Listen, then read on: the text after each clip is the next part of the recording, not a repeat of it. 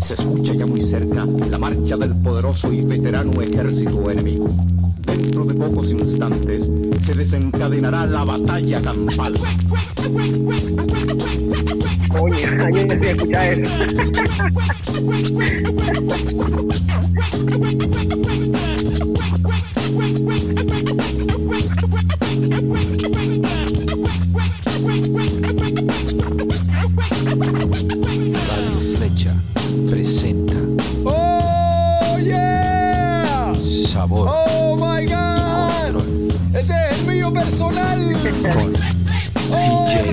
1200 está en la casa, la leyenda viva! ¡Oh! Rice 1200. Tres dueños Family Forever. Bienvenidos a Sabor y Control, yo soy DJ 13 transmitiendo desde Los Ángeles, California. Y conmigo está el único, el inigualable, el campeón del Red Bull, del DMC. Rice 1200, representando San Antonio, Venezuela. Oh my God, y mi hermano, porque somos familia, tres dueños. De la banda Tres Dueños. Y esta es la batalla campal. Hace cuatro años que montó esto en SoundCloud y todavía sigue vigente. ¿Por qué? Porque es uno de los pioneros de la movida Turntables de Venezuela. Es mi orgullo personal presentarlo aquí presente en Sabor y Control. Es Rice 1200. Bienvenido, Rice. Oh my God. ¿Qué más, hermanito? Esa introducción. Hermano, Te escuchamos. Gracias, hermano. Teníamos años, estamos hablando de casi cinco años sin hablar.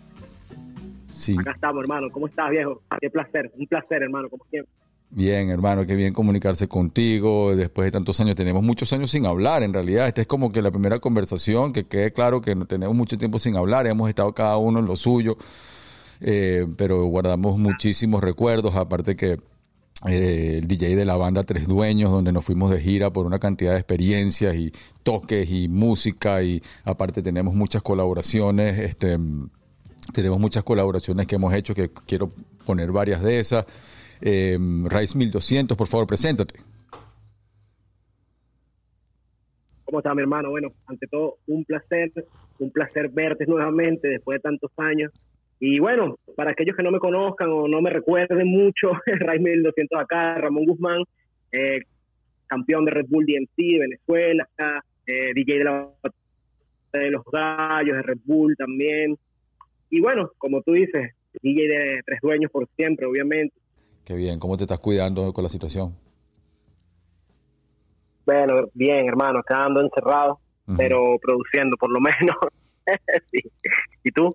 Bien, y lo mismo, hermano, encerrado y produciendo. Este, eh, para mí ha sido toda una experiencia, en realidad ha sido como que, como por etapas. La primera etapa fue bastante como que, me refiero a la pandemia, ¿no? La primera etapa fue como bastante, Claro. fue un susto, todo el mundo, tú sabes, asustado, nadie sabía lo que estaba pasando. Luego fue como otra etapa un poco más de apertura y luego un poco más de no apertura y también como empezar a producir, porque si no produzco me vuelvo loco.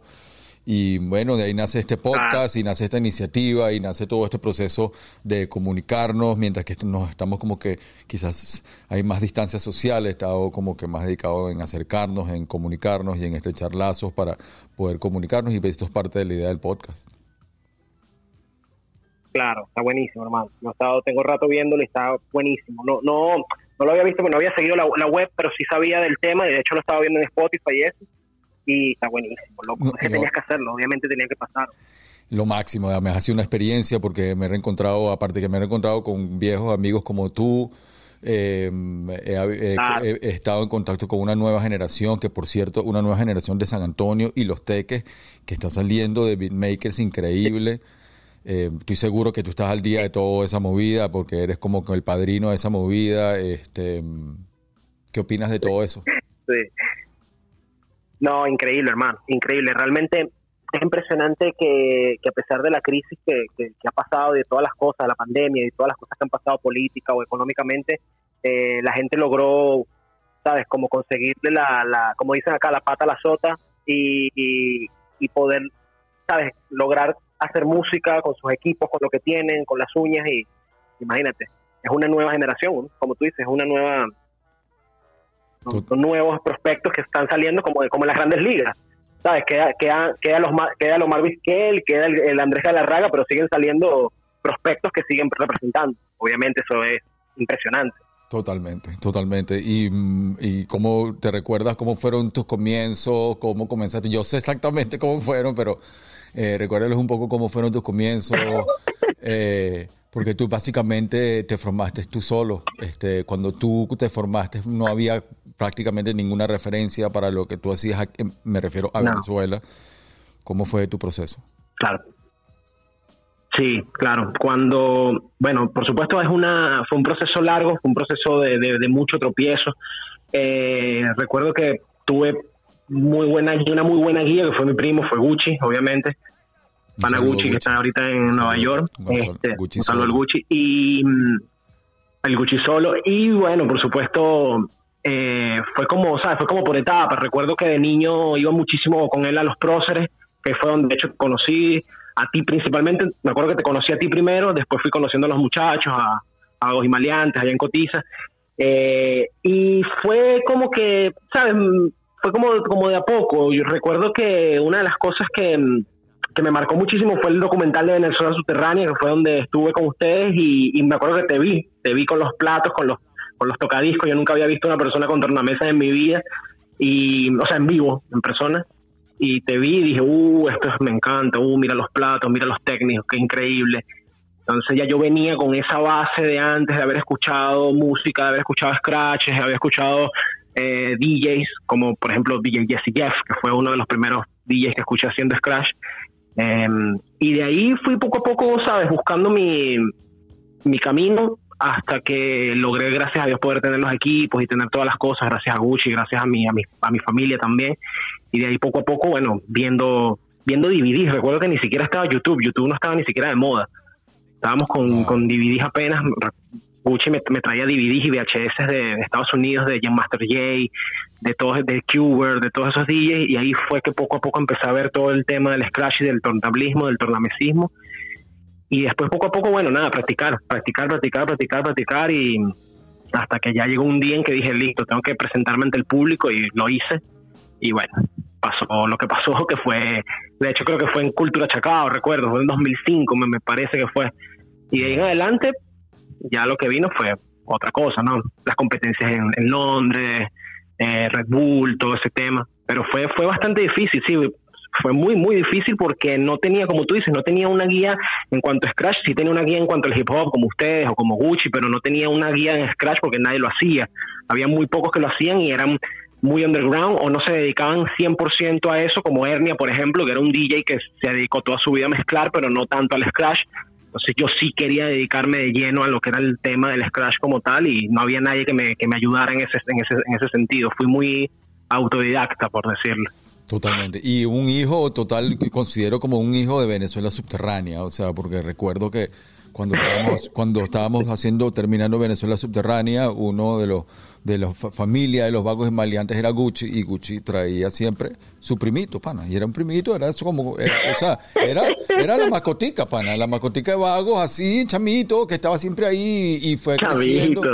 Pero hijo de Venezuela subterránea porque fue hijo de ese proceso, vio cómo ese proceso realmente se germinó, Sí. estabas ahí en el proceso que es cuando eso se dio, luego con la, la canción con Gucci, con los vagos maleantes, y luego como, como fuiste creciendo en ese, Claro. en ese, en ese contexto de hip hop auténtico venezolano y como que le diste la vuelta y mm, luego, bueno, Correcto. luego cuando formamos Tres Dueños pasaste a ser como el DJ de la banda, que eso fue como que uno de los grandes, más grandes momentos para nosotros como banda, eh, tanto banda Claro. de hip hop y lo que logramos como los viajes y las giras y todo eso.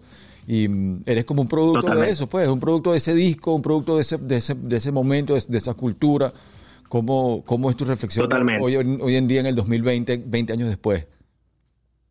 Uh, sí, no, no, imagínate, imagínate, en esa época que estabas hablando de Venezuela subterránea, yo tendría 15 años aproximadamente, 14 años, una cosita así, era un, era un chiquitito, flaquito, y de hecho hay una anécdota muy buena que ese día que bajé con Gucci al, al documental, a grabar el documental de Venezuela subterránea, cuando llegué a, a mi casa fue un problema gigante porque ellos no sabían que yo había ido a Caracas, yo era menor de edad, no tenía permiso, y Gucci, que era mayor de edad, era mi responsable, pero, pero mi familia no sabía. Entonces fue un problema familiar, recuerdo que fue un regaño gigante, este, pero bueno, fue una experiencia que jamás en mi vida me voy a arrepentir y nada que ver, me aguanté mi regaño y me encantó. Eh, 20 años después, imagínate, 20 años después, yo ahorita soy papá. Ya es otra cosa. Las cosas han cambiado. Yo tengo una nena de cuatro años, a la cual también la estoy llevando por ese mismo camino que me llevaron mi, mi familia y me llevaron ustedes en cuanto al hip hop. Y le estoy enseñando todo lo que tengo, todo lo que puedo. Wow. Cuestión de que ella siga ese legado de de música también que quiero. Aunque ella sí se va, se está yendo por otro lado, que es el lado de, del, del bigger, del de bailarín, de bailarines. Pero, pero, ¿sabes? Por ahí casi siempre se empieza también. Por Sí. ahí siempre, siempre se empieza por la expresión corporal. Yo creo que los chamos como que esa es la primera conexión también, Claro. ¿no? ¿No? Totalmente, claro, Sí, totalmente. Aparte de ella, yo tengo la ventaja de tener acá mis, mi- mis cosas, mis equipos, y ella lo ve, lo, lo toca, le gusta, o sea, le gusta todo el tema musical, y toca, lo, toca el MPC, toca el MPD, toca el teclado, se mete en la música, préstame los audífonos, entonces. ¿sabes? Después de tantos años, de qué tan... bello, qué Sí, sí, increíble. Bueno, de hecho tú sabes más que yo y lo, y, y lo sabes por, por Andrea, por tus nenas, por, Sí. tu nene ahorita, sabes que ellas crecieron también dentro de ese mundo y sabes lo que significa. Maravilloso. Pero la verdad, sí, maravilloso, ¿no? Y pasa que han sido muchas cosas. Realmente yo he tenido, he pensado muchísimo en, en hacer un libro, en escribir un libro, porque son muchísimas cosas que han pasado dentro del hip hop que he vivido y que he visto dentro del hip hop venezolano. Este, tendríamos que hablar año por año prácticamente, Mm. porque cada año pasa algo Sí. Pero creo que mi principal si, si tengo que si tengo que poner como un antes y un después por supuesto que pongo el antes y el después de, de lo que viví con ustedes este y eso me marcó eso me cambió mucho porque me dio mucha escena dentro de la dentro de la música venezolana como tal. Ya después bueno em, seguimos lo y seguimos haciendo lo mismo. Em, el underground, produciendo, todo eso, pero esa parte de haber trabajado con ustedes fue la que me dio como un impulso más grande a seguir adelante. Wow, qué maravilla, qué maravilla de herencia, qué legado, qué Sí. legado has dejado. He, he- he hablado ya con varios beatmakers y, y- y muchos siempre me nombran Rise 1200 como una referencia. Este, yo creo que debe- eh, estamos, tratando de firmar una petición para la estatua de Rise 1200 ahí en la, en la subida en, en- en San Antonio, ahí en la redoma esta. Exacto, ahí, en la redoma de San Antonio. Porque si eres un patriota de San Antonio, pana, qué fino, qué fino. Y sabes que también eh, siento conexión porque aparte de que eh, cuando estuve haciendo el disco Música Clásica, Música Clásica 1, Música Clásica 2, tratando de experimentar en esto más Sí. de los sonidos instrumentales, tratando de ir un poco más de digging Sí. y para investigar más en la música latina y los amplios y eso. Siempre me acompañaste por ese Sí. viaje. Tengo varios eh, temas que Total. quisiera, que quisiera poner donde colaboramos, que lo pueden escuchar también en, Por favor. en Spotify. Pero, mm, y aparte, cuando te- tú también producías, como que compartíamos ese mismo, ese mismo, ese mismo, esa misma pasión por sampleos latinos, por buscar ese, eh, quizás ese, esa Total. unión entre, entre un sampleo latino y un buen sonido DJ Premier, buscando siempre esa búsqueda y creo que la compartimos, esa búsqueda, esa investigación, ¿no? Total, total. De hecho, te voy a, te voy a confesar algo. Creo que lo, creo que te lo dije varias veces en los viajes, que es que uno de los mejores salsos que he escuchado, creo que el mejor salso que he escuchado en mi vida es Guajira. Wow, y, Guajira y hay algo, hay algo que yo, hay algo que a mí me sorprende mucho y te lo, te lo voy a comentar. No sé si yo te lo, creo que nunca te lo confesé o nunca te lo dije, nunca te lo dije en persona, pero se lo comentaba a muchos productores. Muchos productores a lo largo de mi vida, productores o gente que me entrevista, siempre me han preguntado quién es mi, mi, mi productor favorito. Obviamente sacando a Premier, sacando a Reza, sacando a todos esos eh, productores de afuera. En Venezuela yo siempre, siempre, siempre he dicho DJ 13. ¿Por qué? Por una razón específica, una razón especial. Yo recuerdo una vez que estuvimos en tu casa, esto es una anécdota, es una historia que voy a contar, no creo que, no creo que nadie se la sepa. Una vez que estuvimos en tu casa, estábamos produciendo algo, no recuerdo qué era, y tú tenías una computadora muy vieja, con virus, con un teclado, que creo que era un microcore, si, no, si mal no recuerdo, era un microcore, Sí. y era impresionante que yo, yo decía por dentro, yo decía, este tipo produce, ha producido, produjo en Venezuela Subterránea, Tres Dueños, todos los, todos los éxitos que sacaste, con una computadora que tiene virus, una computadora que no importa cómo este loco la produjo y es un, un éxito. Entonces, después yo me pongo a pensar ¿no? y digo, es impresionante que nosotros nos quejamos todo el tiempo de que no me compré la Mac nueva, no me compré el MPC último, no me compré el último teclado. Y resulta que este tipo estaba haciendo música buenísima desde hace muchos años con, con las uñas y con sus discos, con tus vinilos y ya. Y tú dices, ¿cómo nos podemos quejar de tantas cosas si, sabes, este hombre ha hecho hits sin ningún problema? Entonces, eso siempre se me quedó grabado en la mente, eso siempre lo cuento porque es una experiencia y es, una, es un ejemplo para mí.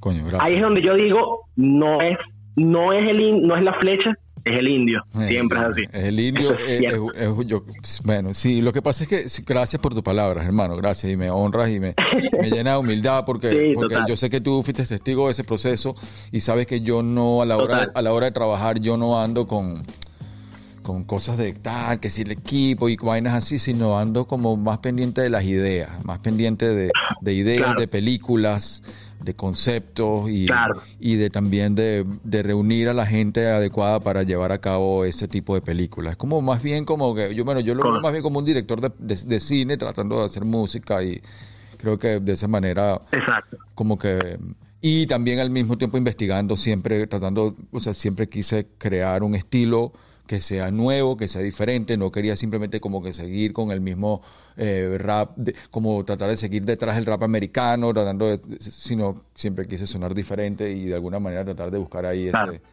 ese nuevo estilo y tratar de, de conseguir algo diferente pues no auténtico original. Exactamente, exactamente. Eso era lo que yo, eso era lo que yo veía y era un ejemplo. A mí me encantaba porque aprendía demasiado. Recuerdo que, bueno, siempre que siempre que tuvimos esa oportunidad de poder comernos una parrilla en tu casa o de o de escuchar música ahí era impresionante porque la, la, la riqueza cultural que uno terminaba teniendo era increíble, era, era única. No es lo mismo meterse en YouTube y ver videos de cualquier persona o de cualquier productor a vivir, sabes, con productores al lado y ver el proceso en el que ellos, ellos usan para, para crear su música. Eso me, me hizo a mí madurar muchísimo y entender muchas cosas y me y ahorita, 2020, lo aplico, todavía lo aplico tranquilamente. Estoy aquí en casa y me siento a producir y pienso en esos momentos y los plasmo en, algún beat o, o en lo que sea, en un scratch, lo que sea que haga.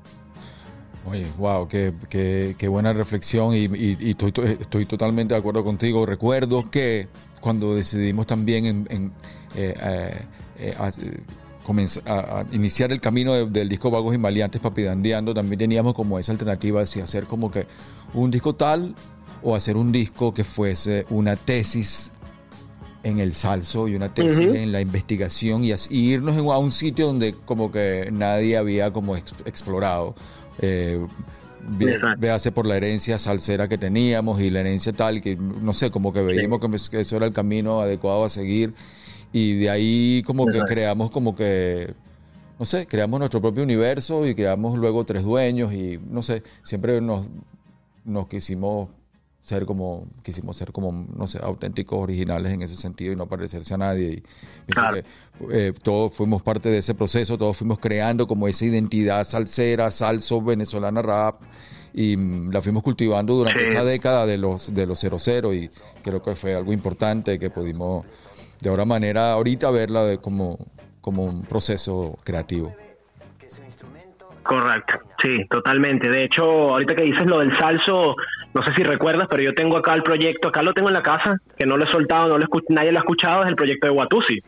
El proyecto Watusi, nadie lo escucha, es verdad, es verdad. Es que, es que hicimos música clásica 1, música clásica 2, música clásica 3 y luego Watusi que era ya... Y, eso fue. y Daniel Santos. Y Daniel Santos, Daniel Santos, que se llama. Y Daniel Santos. mixes, los remixes de Daniel Santos. Entonces fue como ese Los remixes de Daniel Santos. Y cuando me mandas tú unos beats para hacer la para hacer esta entrevista, eh, todos los beats era como que cachetón por aquí, cachetón por acá, cachetón por aquí, cachetón por acá. Dice, coño, es su madre. Eh, Porque él sabe, él sabe cuál es escoger para mandarme para que coño. Yo decía, verga. Y es la típica vaina, coño, este beat está de pinga para grabar una canción. Y es, verga, este beat está de pinga para tal vaina. este beat está de pinga- Entonces no lo puedo ni disfrutar, Total. no lo puedo ni disfrutar para, para ponerlo, sino que ya estoy pendiente de coño, esta vaina está rechísimo para acá.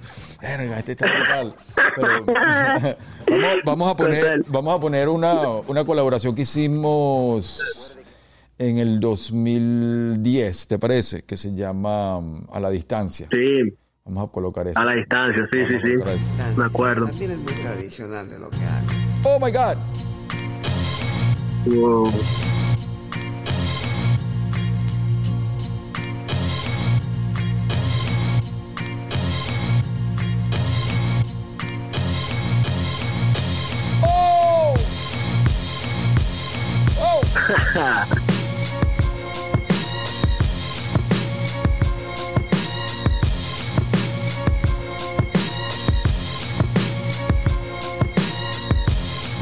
Nah, es increíble. Aquí viene el muchacho. Ya. Una locura.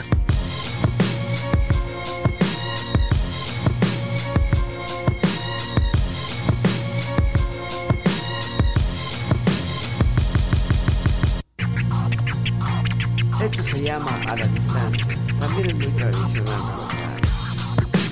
¡Oh!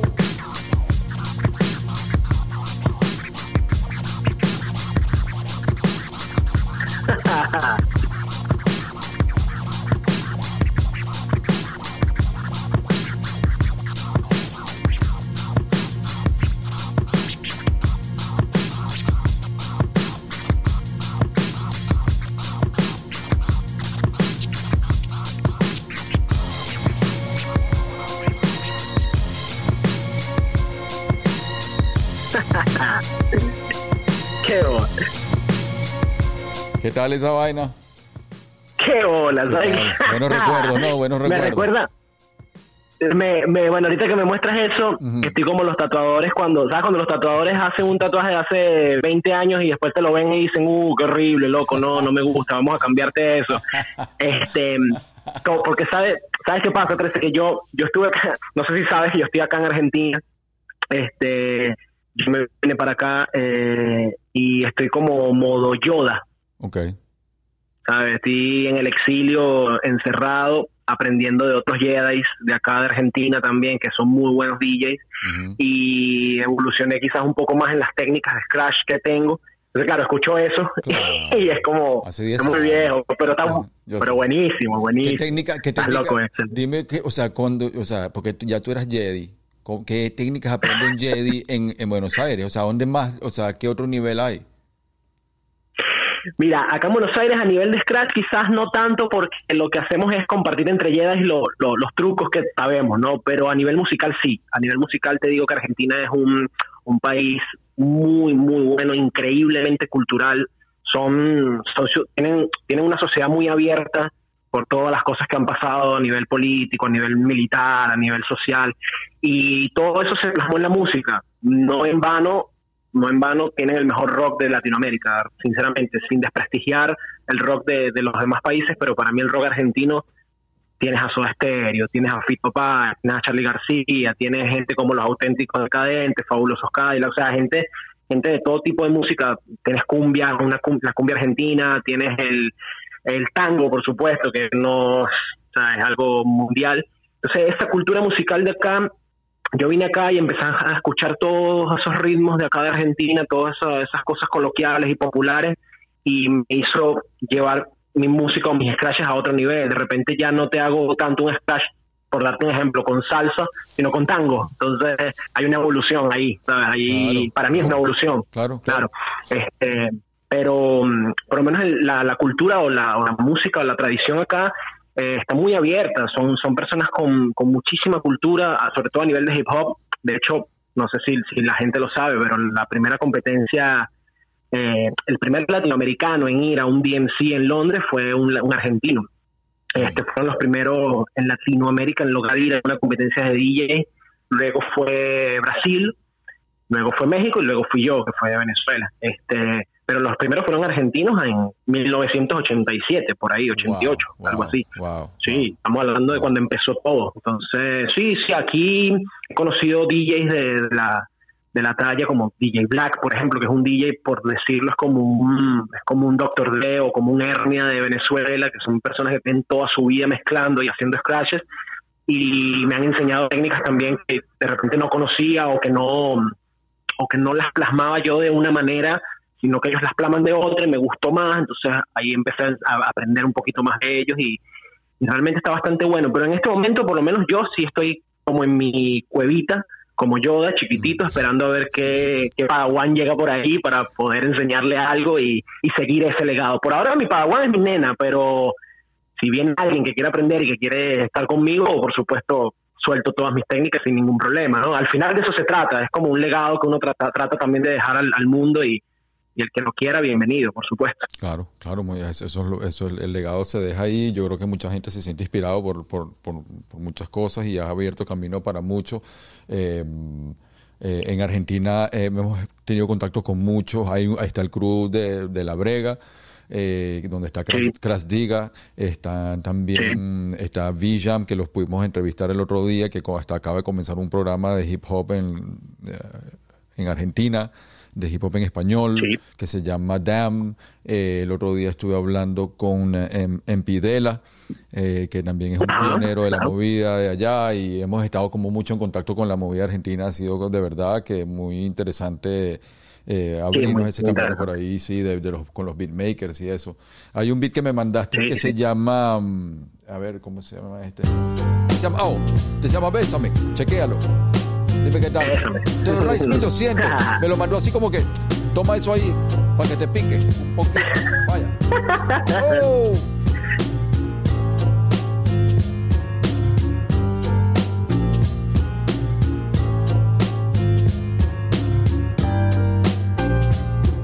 ¿Y ese qué tal? Háblame de ese. Bésame, sí. Ese, sabes que los nombres, los nombres de, mi, de, mis, de mis temas son como, ¿te acuerdas? Los, como los nombres de, de Imperia, Hierro, Ah, Fuego, elementos. esos nombres raros. Elementos. Claro, de elementos, pero los míos son, los míos son como, lo, te lo voy a dejar como una adivinanza. Son los nombres de los temas. De repente, si agarro un sampleo de algún, de algún artista, son los nombres del tema. Claro. Pero es muy difícil que vayan a conseguir qué canción se llama Bésame, que de dónde lo saqué. Que Este, la- pero la palabra, la palabra Bésame está en el, en el nombre del tema, o en alguna parte del nombre en el del nombre tema? del, o el nombre del disco. En el nombre del tema, exacto. No, en el nombre del tema, en el nombre del tema. Yo agarro de repente un sampleo que se llama, no sé, Mi amor por ti, y Ah. le pongo por ti. Entonces Oh. ahí es como una especie de... Una pista. Ya le creo el nombre a eso pues, para no ponerme a andar inventando nombres raros. Y eso no sé, eso que ahorita que está sonando no recuerdo de quién es, pero es, es influencia de lo, de lo mismo que hablábamos de música clásica, Rey Barreto, eh, todo eso de la Fania, todo eso viejo del guaguancó, del son montuno, eso que a mí me vuelve loco Brutal. todo ese, ese estilo de música me, me mata, me, me destruye. Es más, ya llegó un punto en mi vida en donde ya yo no escucho rap, sino que escucho son montuno y escucho funk. Ya rap prácticamente no lo escucho, no por nada malo, sino porque ya estoy más viejo, ya escucho música de otro estilo. O estás todo el día. Bueno, lo bueno de escuchar esa música todo el día es que estás todo el día di- digging. Todo el día digging. Uy, sí, ¿Entiendes? O sea, total, como que- totalmente. y a veces uno tiende a, a- a- hemos estado hablando de eso también, de que de cuánto tiempo le dedicas al digging. Eh, yo por lo menos he pasado a tiempo, meses sin nada, porque pues, estaba bien, eh, pendiente de Sí. otra y como que cómo mantienes esa disciplina para que, porque eso también es un músculo, man. O sea, eso también es como una vaina que vas desarrollando una habilidad de olfato, eh, de visión, de, Sí. de conseguir, eh, de col- recolectar rápidamente que si no la mantienes, este, no sé, como que Sí, se atrofia, como un músculo, se atrofia. Exacto. Se atrofia, exactamente. Eh, de, de hecho, lo más difícil, creo que lo más difícil de ser beatmaker o de ser DJ, y lo sabes también, es el tema de, de crear tu identidad, lograr tu identidad musical, lograr quién eres en realidad. Porque puedes inventar y puedes hacer puedes hacer cualquier estilo de, de beat, ¿sabes? Mientras sepas de producción musical y sepas manejar los programas y todo el tema, es bueno porque, bueno, vas a saber hacer de todo, pero con- conseguir realmente quién eres es lo que cuesta muchísimo. Y a mí me costó muchos años lograr adquirir mi, gusto musical y, entender quién soy o quién es Rice 1200 y qué es lo que me gusta producir. Este, recuerdo que una de las cosas, justamente una de las cosas que aproveché con Tres Dueños fue eso mismo. Escuchábamos tanta música de, de nuestro estilo, de bolero, música latina, etcétera, que eso me fue llevando sin hacer nada, sin ningún esfuerzo, me fue llevando a conocer mi identidad y, ah, ok, esto es lo que me gusta, esto es lo que me mueve, este es el groove de la música que hace que yo me, que yo, hace que yo me mueva, que hace que yo me anime. Y por ahí me fui, me fui, me fui, hasta que llegó un momento en donde dije, este, este soy yo. Que te hago un trap, te hago un trap. Que te hago un merengue si quieres, te hago un merengue, no pasa nada. Pero esa identidad de lo que, de lo que logré escuchando tantos años, ese digging que dices tú, es lo que, uf, es lo que es difícil realmente, es muy difícil Eso que- realmente. eso es- ahí es Todo- donde está la calidad del, del productor es en esos años invertidos, ¿no me entiendes? Es como Esos años invertidos.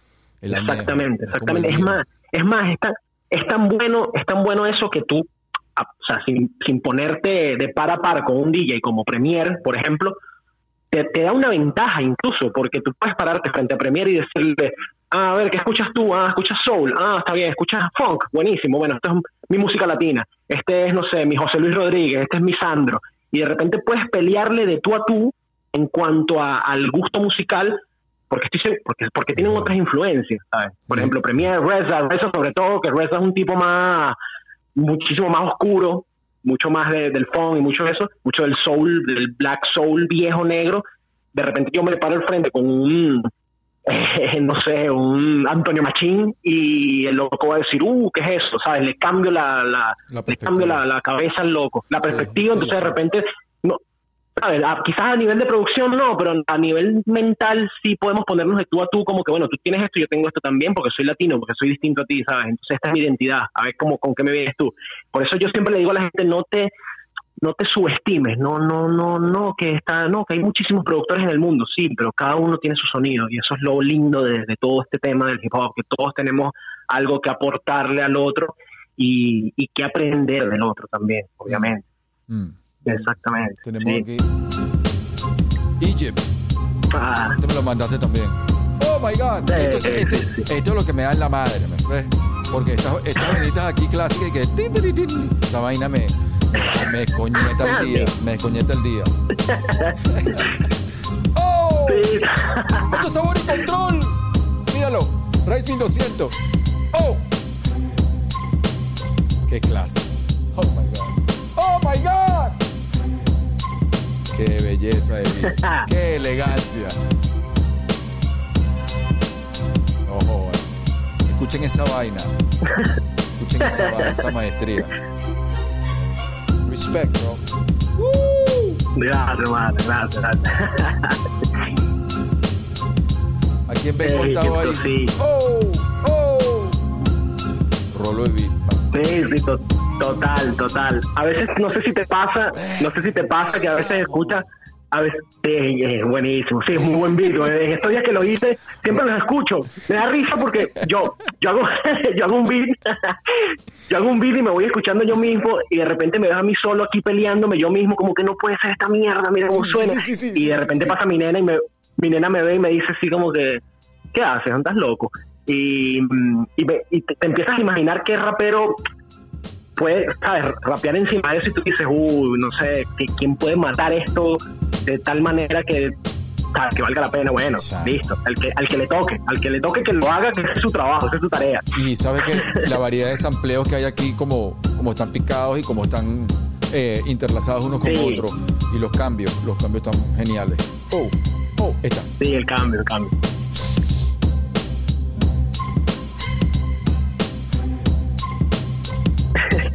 Total. Qué malandro, qué malandreo. Total. Qué malandreo, qué malandreo. Por ahí, por ahí te mandé otro, por Ajá. ahí te mandé otro, si quieres lo hablamos, ¿Cuál? lo, conver- ¿Cuál, lo cuál? conversamos ahorita. Em, creo que dice no. No, uh, No, uno yo dice- se lo quería llamar. No, que tú no eres narrado. Ok, déjalo, déjalo. No, ya va, pero- No, déjalo, déjalo, déjalo para más tarde. No, no, no, no, vamos a sonarlo una vez, no. De una, yo quiero nada. Mira, mira, mira, no, es que tú lo quería dejar porque, pero es que este sí, este sí es especial y bueno, vamos a darle una buena entrada. Este es no eh, de Raíz 1200. ¡Oh! ¡Ella vibra! ¡Oh my God! Ah, ah. ¿Ves? Lo que digo que hace rapear de una vez me provoca es no. ¡Oh my God!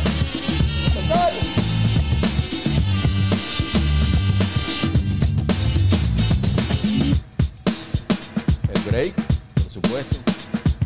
Claro. Total. ¡Oh! Oh, el sonido, man. El sonido de San, el sonido de San Antonio en Buenos Aires. Sí, total, totalmente. ¡Sabor y control! háblame, ese, háblame de eso, porque esto, Mira. que De, Yo Bueno, creo que la gente, yo creo que la gente va a escribir, yo creo que la gente va a escribir y va a decir, chamo, ese beat, por favor, mándenlo, no sé qué va. O sea, cuéntame, Fíjate cuéntame. algo, Mm. fíjate algo, el, el anterior, el de Egipto, ese es muy, es muy inspiración mía de, de, de Stoop, de Jedi Matrix. Mm. Sabes que Jedi Matrix, sí. el productor de ellos, es, es él es muy latino también, entonces bueno, tengo ese, él mezclaba mucho lo latino con lo, con lo, con lo clásico, con lo orquestral, bueno, eso me encanta. Pero este beat, este beat no, eh, tiene un tema, es, es bastante bueno, porque ¿Qué pasa? Yo ahorita estoy en otra en otra etapa de mi de mi producción que es la, la producir para b-boys y para b-girls, para break para break para break para breaking, para breakdance. Este, y ahorita estoy tratando de hacer muchos beats que sean para, para que ellos bailen. Porque acá, acá en Argentina, cuando yo llegué, una de las cosas que tuve la oportunidad fue empezar a tocar en, en, en- en batallas de, de bailarines, de b-boys. Entonces eh, dije, está bien poner los beats de, ¿sabes? De, de funk y de, de James Brown, por ejemplo, etcétera. Pero dije, bueno, pero ¿por qué no me empiezo yo a crear mi propio, mis propios beats para mí y empiezo a hacer mi propia, mi propio catálogo de beats original para que ellos bailen? Y así fue, fue poco a poco. Este, no te voy a decir de quién es ese tema, te después tomando en privado, porque son de esos secretos que uno guarda para que no te sí. los vayan después a No, quitar. No, eso no es la idea. No, Pero- sí. no, no, no, y además que ese es tu digging personal, ese es tu onda. Eso no, lo, que hay que, lo que hay que hablar Es es, del beat. personal. Lo que hay que hablar de, es del beat. No importa que venga Del beat. No, Oh my God. no, metal. el beat, el beat, la verdad, la verdad, el beat, Dígame, mira, el beat me ayudó bastante porque mira esto. Pones la canción y suena este primero, este sampleo primero. Dice, verga, qué bolas, qué bolas. Y de repente, la segunda vuelta, a ver, entran los metales estos y tú dices, ¿what? ¡Pícalo, pícalo! ¡Oh! Cuando salen los metales dicen, ah, listo, me la gané. Vámonos. Dígalo, dígalo. Dígalo, disculpa que te interrumpí, me emociono. Hugo. No, Ajá, entonces. no, tranquilo, tranquilo. No, ese, ese, sí, eso, esos son esos, ¿sabes? Esos samples que uno está guiando y de repente ya el, sample solo te invita a, a, a producirlo y tú dices, no tengo que hacerle casi nada, puro cortar y, y, y chopear. Pasa que yo con, el- con los años aprendí a chopear. Hay, hay- o sea, no sé si, si lo has, lo has hablado con otros beatmakers, pero hay beatmakers que son muy, son como muy metódicos en el tema de cortar mucho los samples para que no suene a realmente el tema original. Mm. Eh, yo no. Yo soy muy partidario de dejar sonar el beat o el sample completo si el sample es bueno. Estoy porque es como una especie de tributo. Total, yo, yo soy de los que Somos igual. si, si es un sample muy si es un sample muy bueno y es un artista muy bueno muy querido o, o de repente ni conocido ni siquiera pero es bueno y te hace bailar y te hace brincar y te hace saltar y todo lo que sea tienes que dejar el sampleo completo no sé siento que es como una forma de darle tributo a él y la- le agregas tu, tu sal y tu pimienta que, el- que es lo tuyo que es tu sabor y, y después que salga lo que salga obviamente que bueno ya después podemos hablar de la parte legal y lo que tú quieras yo pagarlos pagar el sampleo pagar el clearance pero se paga, no importa. Si va a sonar bueno y va a ser un hit, págalo, Sí, listo, sí, no me sí. importa. No, es que estamos hablando primero, estamos hablando primero de sonido, qué es lo que funciona y qué es lo que no. Si a veces te pones a meterle mucha mano al sample, este, no queremos perder tampoco la, la pureza del sonido del sample también. Si le bajas mucho el Totalmente. pitch, el tal, sí, puedes lograr sonidos interesantes, pero como tú dices, a veces simplemente la claridad es la perfección para muchos en Es la casos. perfección. O sea, porque es como también es el respeto al sampleo máximo también de simplemente dejarlo ser. Y bueno, está pasando mucho ahorita con el drumless que ni siquiera ya meten que, que juegue este estilo que no ya no hay ni batería, entonces estás todo el tiempo esperando que entren los drums, pero es simplemente es apreciar el sampleo y los sampleos que entren y salgan, ¿me entiendes? Claro, claro. Yo, yo, yo soy muy básico, yo soy muy básico en ese sentido. Siempre he sido un productor muy sencillo. No, no me vuelvo loco con eso. Yo, si hay un sampleo que me gusta, lo trato de dejarlo lo más puro posible. Este, y le meto, lo que sí me gusta, soy, porque soy muy del, de, de este, de este, mm, esta cultura del breaking de la batería. Soy muy de la batería, soy muy del bombo y caja. Pero no del, no de esto ahorita nuevo del bombo, del, del bombo caja como ahorita no, sino realmente que el bombo y la caja suenen como, como corresponde y que suene al funk original porque mi influencia, mi influencia más grande en la vida es James Brown. Siempre lo. James Brown Siempre era una has dicho. persona, Siempre lo bien, dicho. Siempre, lo te lo he dicho. Siempre. Y James Brown era una persona que mm, le daba mucho énfasis a la batería, eh, toda la vida, toda la vida le dio énfasis a la batería. Y, y él era muy, muy metódico en el tema de que el bombo y la caja siempre sonaran muy clarito por encima de todos los demás instrumentos. De hecho, él, él quería que todos los instrumentos sonaran como el bombo y la, y la caja, Mm. este, como la batería. Eh, él le decía al saxofonista que, la, que tenía que sonar como, el- como la batería, él le decía al bajista que tenía que sonar como la batería. Entonces, bajo esa influencia, yo, yo dije, bueno, listo, vamos a, vamos a, mantener eso de mi, de mi artista favorito, que es James Brown, bombo y caja, y de las influencias que tengo latinas, de todo lo que escuché en mi vida de chiquito y, hasta de grande también. Entonces, por eso suenan muy limpios, por eso suenan, se escuchan mucho los cambios, se escuchan perfectos, porque mantengo eso, trato de mantener eso. Es una, sí, es un mantener una claridad ahí y un, y como, una, como un sonido cristalino que a veces el sampleo también te lo pide. También eso depende mucho de cómo que, De- qué onda, pero los más puristas del sampleo y de picar sampleo a veces es simplemente como que si puedes recrear la, canción simplemente picando y, cambiando el orden de las cosas quizás, y, pero manteniendo la misma pureza puedes crear toda una vaina totalmente distinta también. Bueno, tú, sabes qué tema, tú sabes qué beat tuyo tiene eso, que, era, una influencia también, y de hecho lo, lo hice, lo hice remix, lo hice un remix, después te lo paso, eh, Esencia, ¿te acuerdas de Esencia? esencia de, de- Esencia. de Venezuela Subterránea, la última canción. De Venezuela Subterránea. Sí, sí. Exactamente, que esa era de el sample, El no sillón, recuerdo si era el de sí, sí, no me recuerdo cuál era esa. esa era, mira, yo la, yo la, yo la, yo la remezclé de un grupo llamado Los Hermanos. Tan, tan, Claro. tan, tan, tan, tan, tan. Esa es este, se me olvidó el nombre del tema, eh, pero es de Oscar de León, Mm, Oscar de León, el sampleo.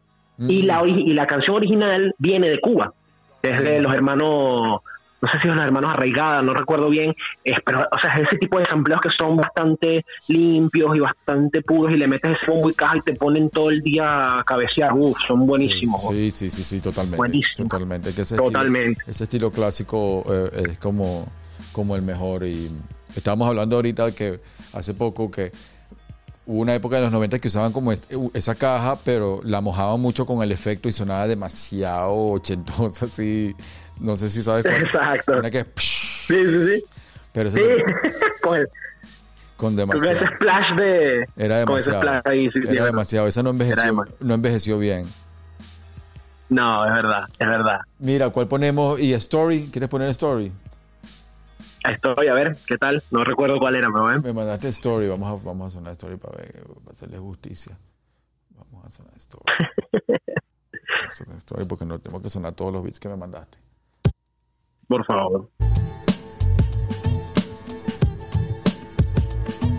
sí ¡Oh!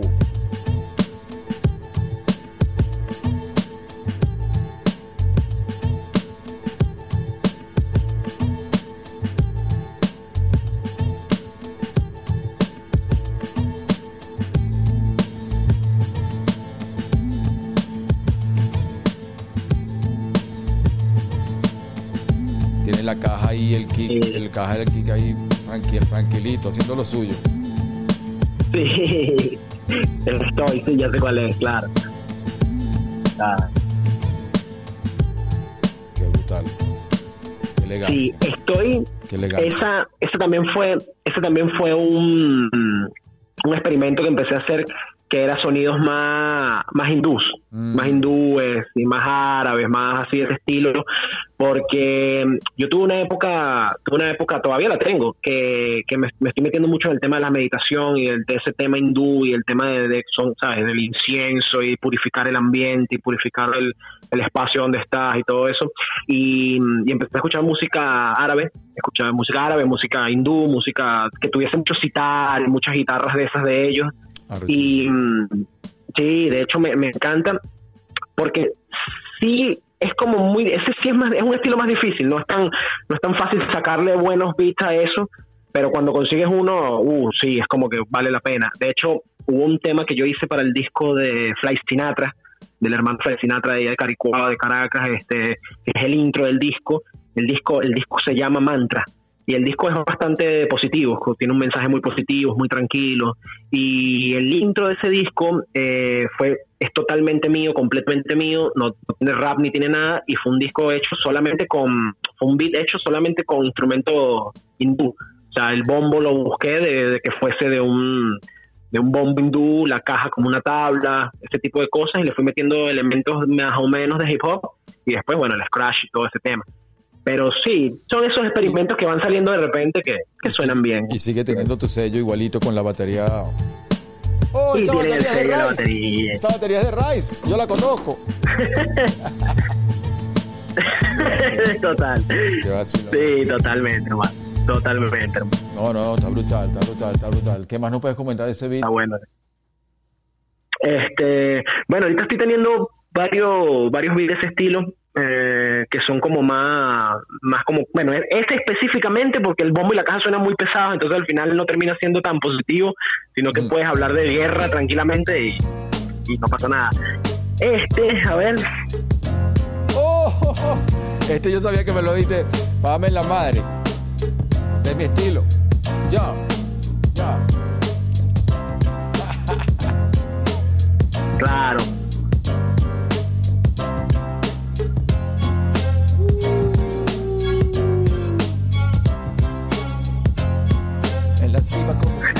sí, sí, Qué clásico, men. Qué clásico. Uf, sencillito. claro. Qué buena música, hermano. Qué buena. qué buena. Ese ese falta, ese le falta algo, ese le falta algo que no, no te lo mandé, no lo grabé, no lo, no lo he grabado, es un, un solo de, de piano que toco, em, pentatónico que hago, hago como una improvisación ahí de piano al final, con un pianito ahí, y está bueno, suena bueno, y la, los violines son muy de, de disco, son muy violines de, de música Sí, disco, Sí, sí, O sea, sí. esos sí, violines sí. tipo, Sí, tipo Barry White, Sí, totalmente. totalmente. tipo Barry White, sí, está Eh, bueno qué este también. vacilón, Qué vacilón. Entonces, ¿cuánto Qué tiempo vacilón. tienes ya viviendo allá en Buenos Aires? Buenos Aires cuatro años. Cuatro años. Cuatro años ya. Cuatro años que me fui, sí, fue bastante difícil. Realmente esa parte de, de mi vida es como es como la parte más oscura porque no me quise ir nunca de mi país. Fue bastante difícil salir de, de Venezuela, pero fue por fue por mi nena principalmente. Fue por darle algo a ella, quizás algo distinto, no, no algo mejor, sino algo distinto a, a lo que uno estaba viendo allá y que creciera con otra mentalidad, lo que uno no pudo hacer porque uno nació en Venezuela y, y sabes, tu- tuve toda mi vida en Venezuela, entonces quise como que ella viera otras cosas.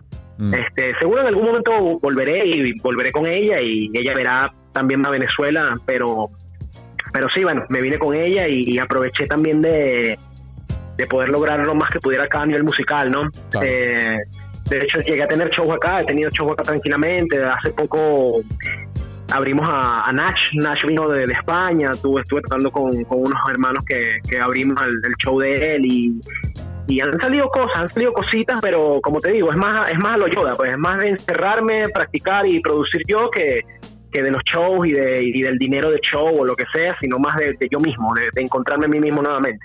Pero son cuatro años, sí, son cuatro años difíciles, realmente han sido bastante jodidos a nivel de, de inmigración, a nivel de, de lo que es la parte económica también, que es difícil, este, porque tienes otra responsabilidad, ya no estás en tu casa con tu mamita, Claro. tranquilo, sabes, protegido, sino que ya estás en la calle viviendo, sabes, haciéndote cargo de tu nena, haciéndote cargo de las cosas y, y ya son 32 años, ya tengo 32 años, no son tampoco 15 años, entonces Wow, eh, es, wow, es distinto. Sí, wow, sí, sí.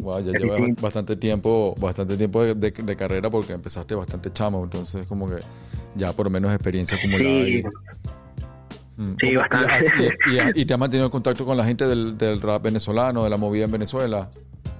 Todo, todo el tiempo, todo el tiempo. En- de los que están en Venezuela, hablo siempre, trato de hablar siempre con, con ellos, los que están allá, los hermanos de, de toda la vida, con los que toqué de toda la vida. Pero como también todo el mundo, ¿sabes? Emigró, todos están en otros lados, a capela en México, eh, Está en Colombia el otro en. España. Acapela está en Colombia ahorita. Se fue de México para Colombia. Colombia está, imagínate, yo, yo, yo, yo, yo hablé con él o, o supe de él cuando estaba en México, Mm, creo que era. mm, Este, y bueno, de hecho, yo, yo estoy trabajando acá, estoy trabajando acá con un hermano que es Hidro, que es Claver, él es el uno de los productores de, fue uno de los productores de Acapella, y, y es como mi, mi hermano, es el único hermano que tengo acá de la movida del hip hop venezolano con el que estamos trabajando los dos juntos y, también es muy buen productor, de hecho por ahí en estos días te voy a pasar mm, su contacto para que por favor hables con él porque es una de las personas que más me, me, me, me influye en este momento porque es increíble lo que produce y, mm, y bueno, nada, pero siempre trato de hablar con mi gente, con los que puedo. El resto, es que todo el mundo está en su mundo, ¿sabes? Todo el mundo está ahorita cada quien en su, en su vida, en su mundo y, y ya tenemos como otro tipo de responsabilidades. Entonces yo estoy mucho con mi negra, estoy mucho con mis cosas acá y no hablo tanto con la gente. Claro. ¿Y que, que Sí. ¿cómo, cómo has visto la evolución de la movida en Venezuela de aquel, desde la última década? Mira, ahora? Eh, no, impresionante, loco. Impresionante cómo los venezolanos han salido de. El, el haber salido de Venezuela nos dio una proyección muchísimo mayor a nivel, a nivel mundial. Aparte de que tienes público en todos lados. Mm, Eso también es lo bueno. también, sí. O sea, yo, yo toco acá, yo he tocado acá con Acapela, que ha venido, hemos tocado acá. Este, ha venido, por ejemplo, Enciclopedia, que estuvo acá también, vino Apache. Y el público era venezolano, era impresionante, era, te lo juro, era 70% venezolanos, 30% argentinos. Y el, el haber emigrado, el haber, no sé, el haber como que todos los venezolanos que hemos emigrado, habernos asentado en todos esos países nos da público en cualquier país que vas. Eso también está como, Mm. es buenísimo. Mm. ¿sabes? Porque puedes ir a cualquier país del mundo y en cualquier país del mundo vas a tener venezolanos que te van a conocer o que te van a escuchar y vas a poder ir tranquilamente a un show. Antes no, antes ibas y tenías a dos o tres y bueno, listo. Sálvese quien Pero- pueda. Sálvese quien Sálvese quien pueda. pueda, ahora no. Sálvese quien pueda, así mismo. así mismo, hermano.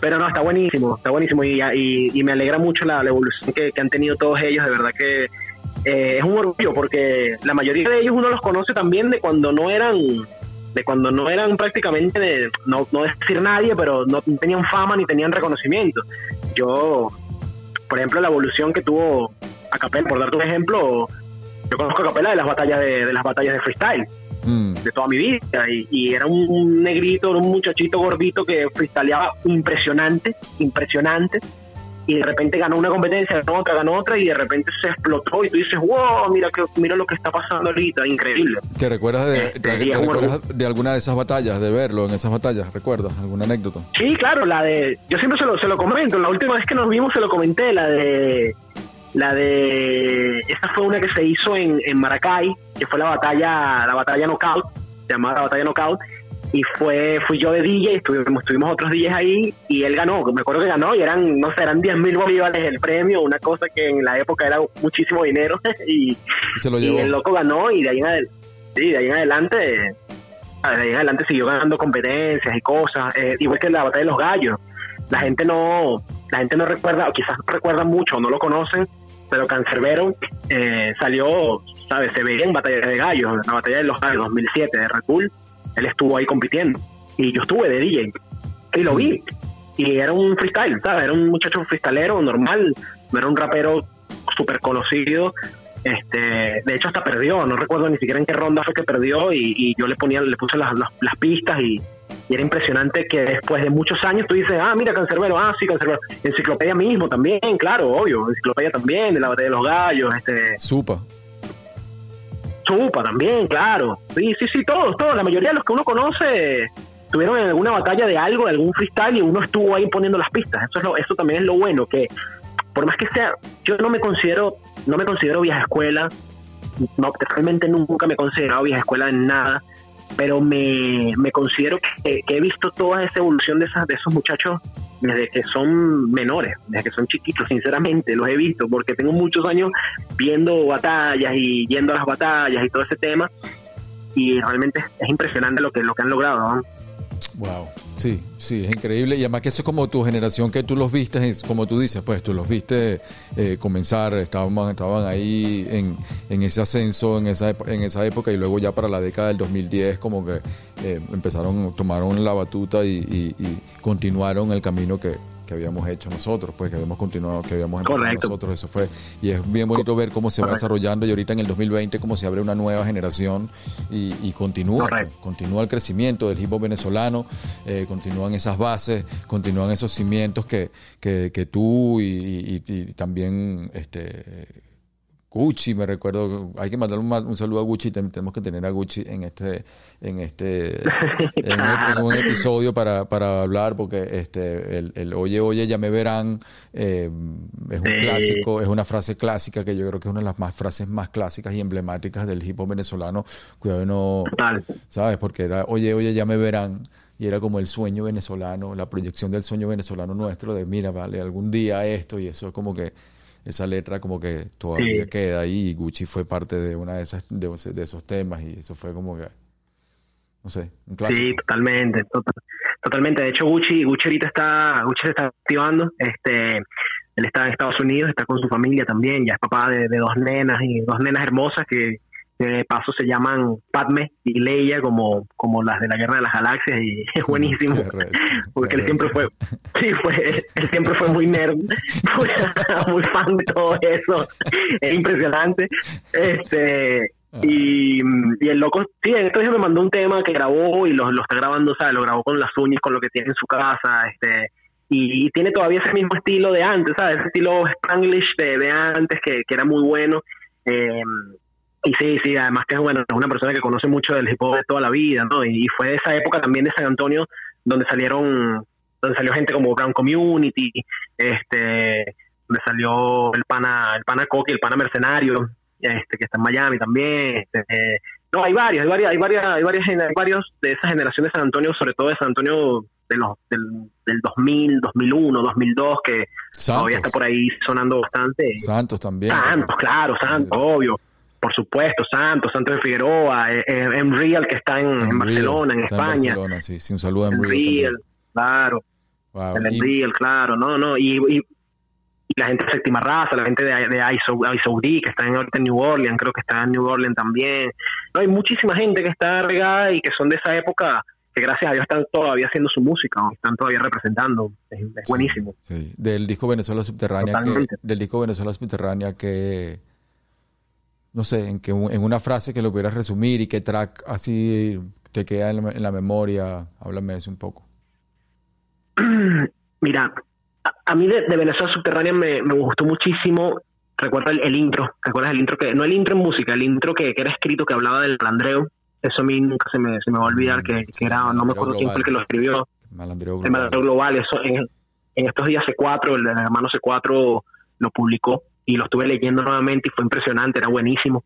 Este, y de los temas, Era como la filosofía, Eh, ¿no? la filosofía que estábamos empleando. Sí. la filosofía, sí, que hablaba mucho, o sea, yo soy muy fanático de Juana de Arco y, y, y hablaban de que Juana de Arco era la malandra mayor y todo eso, me encantaba esa, ese, ese intro, me encantaba, recuerdo que lo tenía, tenía el disco original y siempre lo, lo leíamos, me encantaba, aparte que era un muchacho y tampoco entendía mucho del tema, pero de los temas sí, siempre fui muy, como te dije, esencia, esencia, de, todo el disco, mi tema favorito es esencia, me marcó muchísimo ese tema porque fue, como te dije, fue la base de muchos de los temas que yo empecé a hacer a nivel de salsos y a nivel de guaguancó y todo ese tema de son montuno. Eh, siempre, de hecho, siempre que pierdo, no me, no me creerás, pero a veces cuando pierdo esa inspiración, pierdo esa musa, vuelvo a ese disco o vuelvo a esos discos de antes de Papilandeando, de esos, de esos, de esos salsos de antes, Ciguaraya, Guajira, este, y los escucho y retomo nuevamente ese camino que, que me gustaba a mí, ¿no? Y, mm, pero no, a mí todo el disco de Venezuela Subterránea era impresionante. Yo recuerdo que lo que era Castillo Eterno era increíble, eh, Castillo Eterno. pero Venezuela Subterránea fue, fue el disco, creo que fue el disco, fue la obra prima de, de, de lo que de lo que estábamos intentando hacer en aquel momento, ¿no? De hecho, ese día, ese día, el día de la grabación de ese documental, lo recuerdo como, como, como si fuese ayer, en el galpón ese rarísimo, que no recuerdo ni dónde estaba, Al, Alina, si era un galpón raro oliendo pura pintura, ¿sabes? Alina pintando, este, tú con los platos, los muchachos bailando break, era, era una, era para mí que venía de San Antonio y San Antonio siempre fue una ciudad muy, fue muy cultural, pero no era tan de hip hop cuatro elementos como, como Caracas.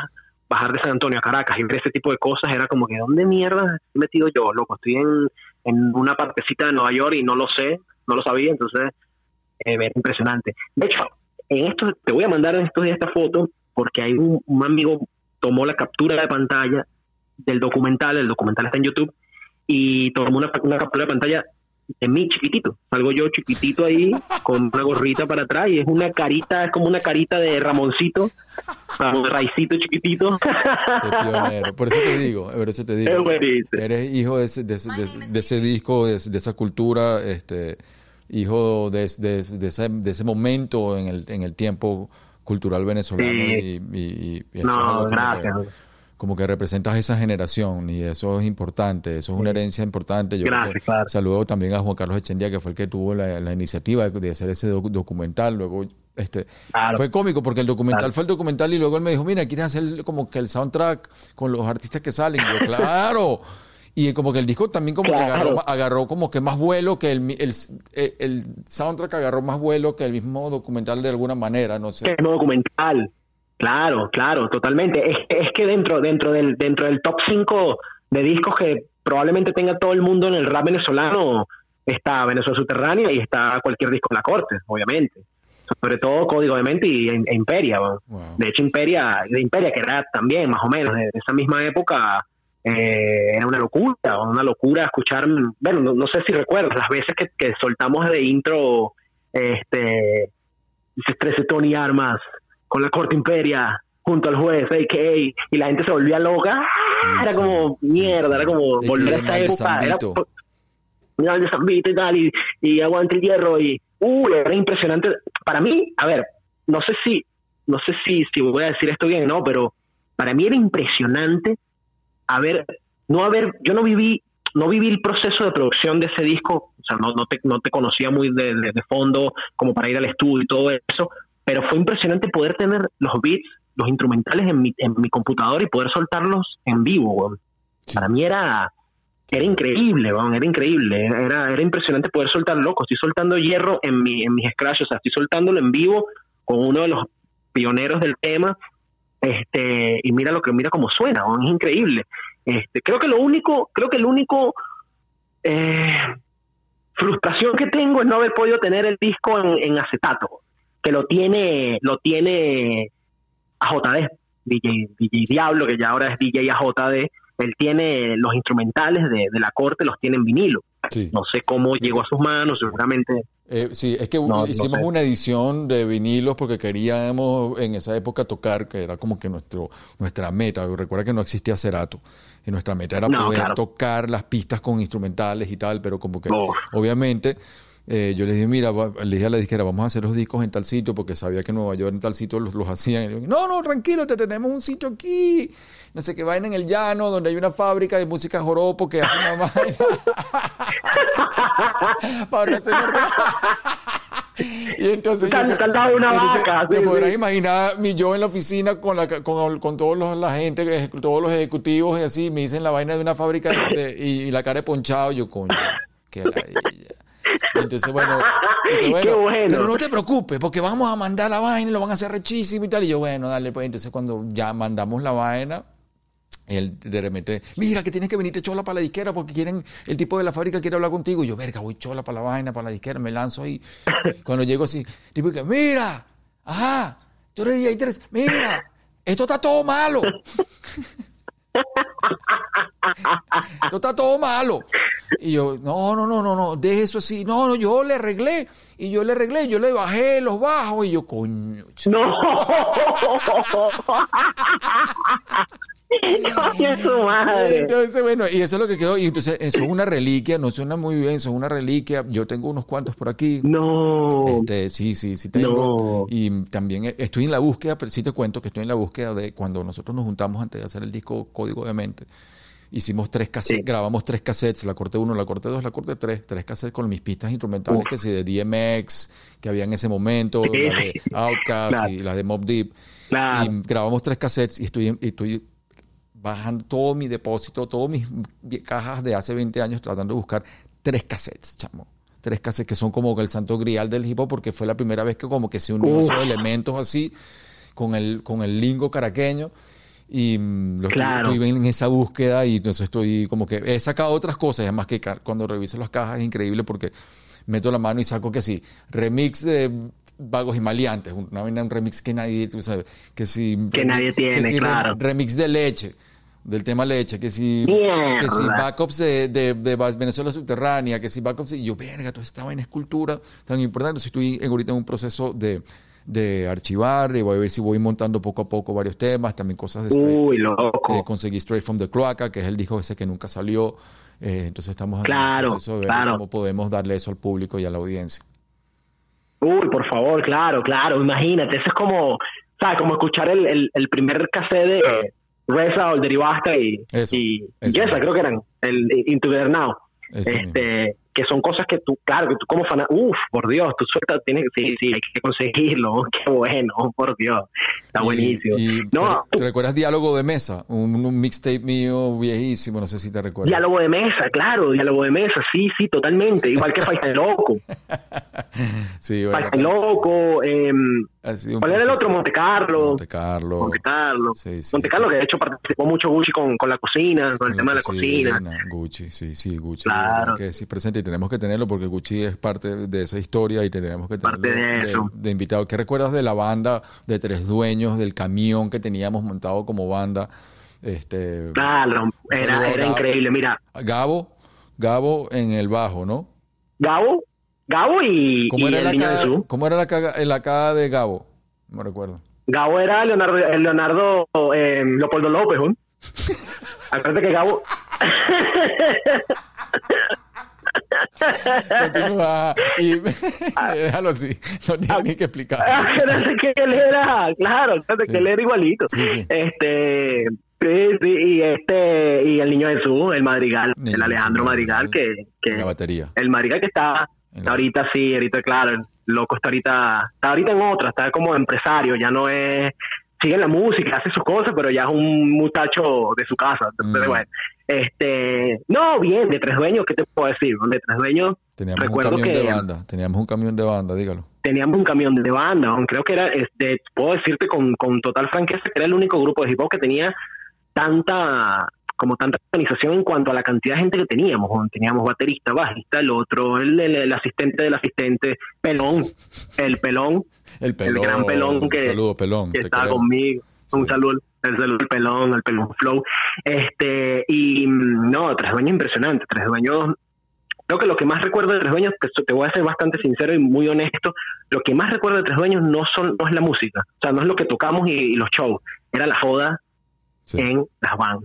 en la Por banda. eso yo amaba viajar en, viajar en van más que en avión, porque la joda que teníamos todo el día era increíble. Esa, eso creo que creo que cuando un grupo, no importa lo que sea un grupo, no importa si un grupo es bueno o es malo, o el grupo es famoso o no, pero cuando un grupo tiene esa, esa, esa vibra de, de, de joder y de, y, de, y de reírse, de que todo es un chiste, y hasta en tarima, ¿ah? hasta en tarima, que Sí. también jodíamos en tarima, y era impresionante joder en tarima, cuando eso se logra, creo que puede ser el mejor grupo del planeta. Eh, eh, Nada eh, más importa. no, es- no, no importa más nada. Nada si más tienes, importa. Si tienes esa energía, eh, estás gozando y chamo, y no importa nada. No importa nada. y ya. Sí. No importa nada. Y aparte, aparte, aparte el gozar, el disfrutar, el divertirte, el gozar, el, el joder, el, el hablar, el, el chalequear, los chinazos, todo ese tema, este, ¿sabes? Se, se- era, era impresionante porque se plasmaba en la música que tocábamos en vivo.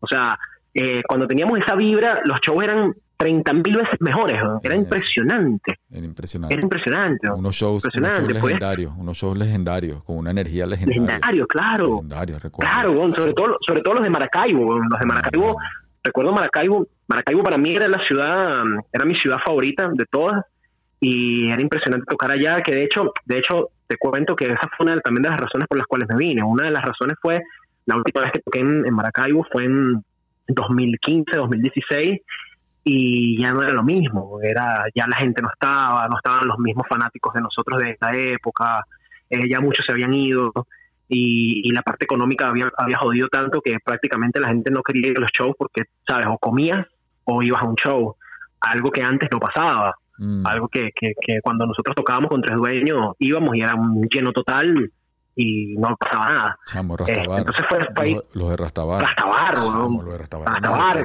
No, no podíamos entrar ni Una salir. locura. No podíamos entrar ni salir. Era una locura.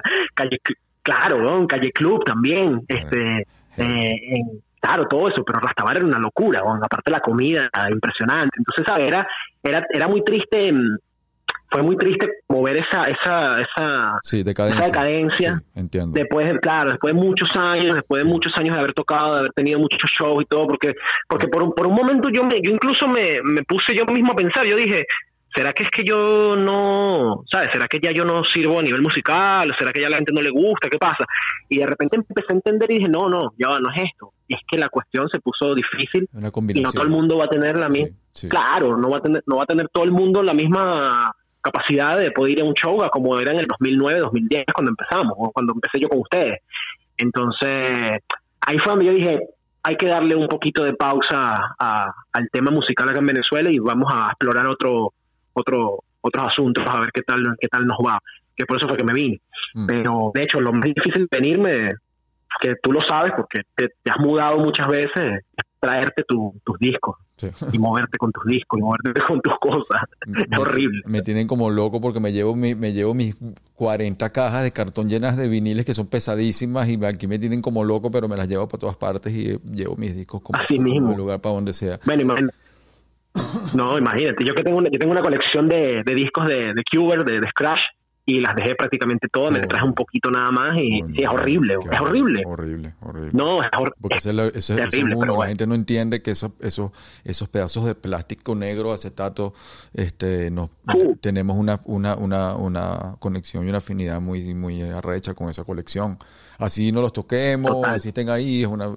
Sí. Y con respecto a lo que dices de la van, este, sí, yo, yo sí, sí me gustaría eh, cerrar con esa reflexión porque sí recuerdo que eh, habían dos em- emociones que nunca olvidaré, que, que era la los- el viernes, cuando salíamos, que nos íbamos al Uf. toque, que ya era como que, mira, hermano, pasó la semana, viernes, vienen los toques, nos vamos para Valencia, nos vamos para Barquisimeto en la van.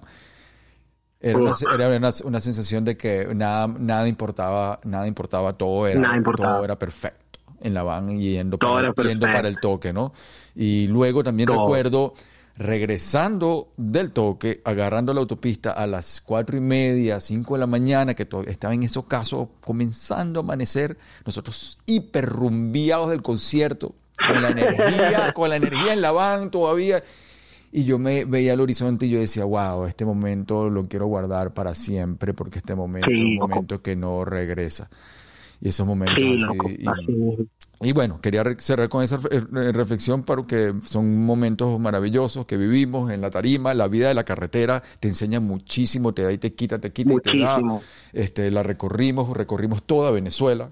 Eh, y pudimos darle a todos el sabor de, de Tres Dueños. Yo creo que por eso todavía la gente, todavía, coño, Tres Dueños, reg- no sé qué va, no regrese. Y no, coño, no entiende que eso, Sí, total. también eso quizás perteneció en un momento, en una época, ahorita son, la situación es distinta, este, también cada uno de Claro. nosotros ha agarrado un camino importante que se respeta de mucho, de mucho profesionalismo también, y cada compañero como que ha Claro. agarrado sus caminos, pero son momentos y, y memorias que vivirán en la música y en nuestros recuerdos. Yo, yo, te, yo cierro con esto, tres, hablando de eso de tres dueños, cierro con eso de tres dueños, con, con, una- con un chinazo de- del vudú, recuerdo el vudú en esos viajes, íbamos, íbamos camino, íbamos camino a Maitana, íbamos camino a Maitana, cuen- cuento, esto porque está bueno, íbamos camino a Maitana y en Maitana siempre nos parábamos a comer arepita o, o sanguchito de pernil. Y en el camino, tú dices, tú gritaste y dices, mira, conductor, este, parte Maitana. Entonces todos empezamos, me acuerdo que todos empezamos, Carlos Gutiérrez, este, todos empezamos a decir, ah, sí, sí, párate, que yo quiero, yo quiero un Gatorade y me quiero, sí, sí, a mí me provocó un sanguchito de pernil, no, una arepita. Y ha salido Vudú y ha dicho, yo lo que quiero es leche. y eso, eran yo lo que quiero es leche con su voz con su voz de gordo yo lo que quiero es leche entonces eh, eso fue esas cosas ¿sabes? eso, esos momentos, después sí. bueno ah maldito agárrate esta leche bueno empezamos Sí. con esas jodas era lo mejor era lo mejor Era, como- Era increíble. era hasta llegar al sitio y luego nos recibían en un sitio maravilloso, en una ciudad maravillosa con Sí, Sí, eso fue de verdad. Y la vida de la carretera no tiene comparación, de verdad. Y guardo no tiene comparación total Eh, guardo esos gratos recuerdos de compartir contigo. Yo te agradezco por esta Igual. hora y 13 minutos de conversación, Rice. Eres ah mi- ahora y 13 ah bueno Eres mi hermanito, eres mi hermano menor, cuentas conmigo Igual, para hermano. lo que sea, hermano. Qué gusto conectar de nuevo contigo y, y que este episodio, este episodio sea testigo de eso. Eh, que seguimos en contacto. Espero que se repita. Espero que puedas también entrar en contacto con más gente allá en Buenos Aires que, que también están haciendo cosas Total. interesantes. Y mm, yo total estoy- me quedo súper agradecido contigo y te doy todas las bendiciones a esa bella niña que tienes que está, la veo en la foto tocando Amén. los platos. Eh, que Dios la bendiga. Amén, hermano. Gracias, gracias. Y lo mismo para ti, 13 siempre, toda la vida lo he dicho y lo voy a repetir toda la vida, que eres de las personas que más ha, influ- ha influido en mi carrera y, y en la música que escucho y en todo. y los recuerdos, eh, ¿sabes? Están tan intactos que podemos verlos mañana y es como si no hubiese pasado el tiempo. Es mm, como que el tiempo se congeló en eso y, y eso es algo que yo tesoro demasiado y una de las cosas que quiero es transmitirle eso a mi nena y que mi nena conozca esas historias y, y siga ese legado a través de los años de, de- de lo que vivimos, así mismo, hermano, Amén, así mismo. amén, amén, amén. Te agradezco mucho. ¡Oh my god! ¡Con esta nos ¡Con mi favorita! Rice 200 representando a Venezuela, San Antonio. Ahorita está en Buenos Aires. Yo soy DJ 13 Tony Alba transmitiendo de Los Ángeles, California. Mm, estos son sus beats y esto es Sabor y Control. Síguenos arroba Sabor y Control Podcast. Sigue a Rice 1200 arroba Rice 1200. Y nos vamos con esta. Gracias, Rice. Te quiero, hermano. Amor. Gracias, hermano. Y larga vida para ti. Larga vida Amor. para ti y tu familia. Igual, Gracias, hermano. ¡Woo! Oh my God. Oh my God. Oh my God. Qué bueno que vino el break porque. ¡Oh! Gracias, mi gente, por escuchar y vacilar a los pioneros de la movida. Oh, Rice 1200. ¿Cómo nos inspiras con estos beats? Gracias, mi gente, por escuchar. Acción correcta, verdad, bonita y belleza. Y mucha, mucha gratitud. Los quiero, los represento y los apoyo, como sea. Tú sabes cómo es. Síguenos arroba Radio Flecha. Síguenos arroba Johnny Flecha. Síguenos arroba Sabor y Control Podcast. Los invito a escuchar también El Salvoconducto. Los invito a escuchar Estilo Podcast. Oh, todo esto es producciones de Radio Flecha. Es la plataforma, la plataforma. Yo soy 13. Y esto es Sabor y Control.